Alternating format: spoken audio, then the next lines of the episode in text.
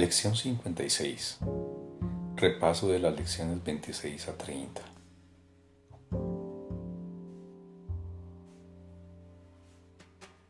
Primera. Lección 26. Mis pensamientos de ataque atacan mi invulnerabilidad. Mis pensamientos de ataque atacan mi invulnerabilidad.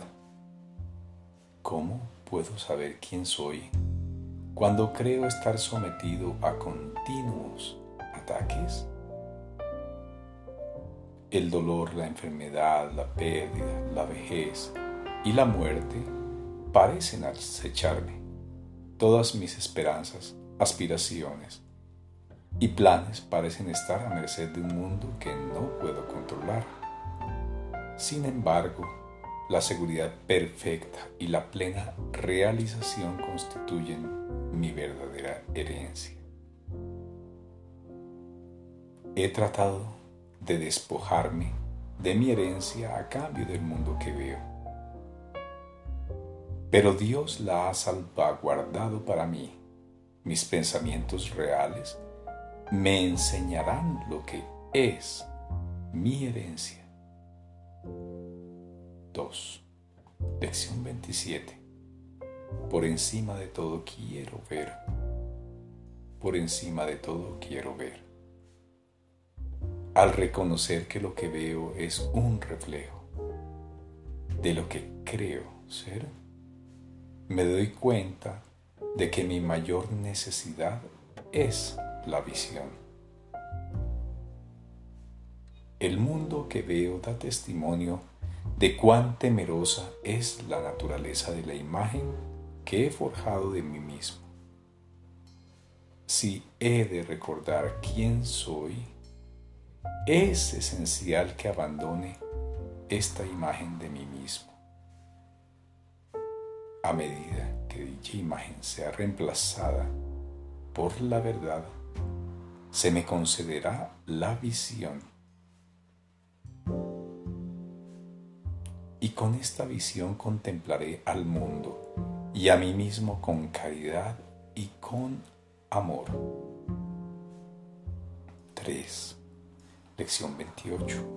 Por encima de todo quiero ver de otra manera por encima de todo quiero ver de otra manera. El mundo que veo mantiene en vigor la temerosa imagen que he forjado de mí mismo y garantiza su continuidad. Mientras siga viendo el mundo tal como lo veo ahora, la verdad no podrá alborear en mi conciencia.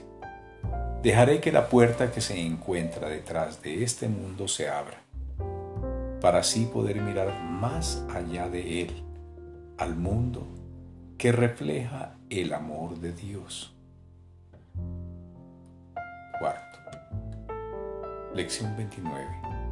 Dios está en todo lo que veo. Dios está en todo lo que veo. Tras cada imagen que he forjado, la verdad permanece inmutable. Tras cada velo que he corrido sobre la faz del amor, su luz sigue brillando sin menoscabo. Más allá de todos mis descabellados deseos, se encuentra mi voluntad, unida a la voluntad de mi Padre. Dios sigue estando en todas partes y en todas las cosas eternamente.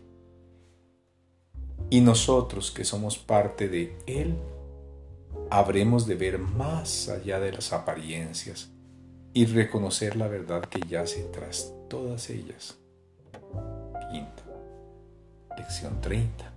Dios está en todo lo que veo porque Dios está en mi mente. Dios está en todo lo que veo porque Dios está en mi mente. En mi propia mente, aunque oculto por mis desquiciados pensamientos de separación, y ataque, yace el conocimiento de que todo es uno eternamente. Yo no he perdido el conocimiento de quién soy por el hecho de haberlo olvidado. Ha sido salvaguardado para mí en la mente de Dios, quien no ha abandonado sus pensamientos, y yo, que me cuento entre ellos, soy uno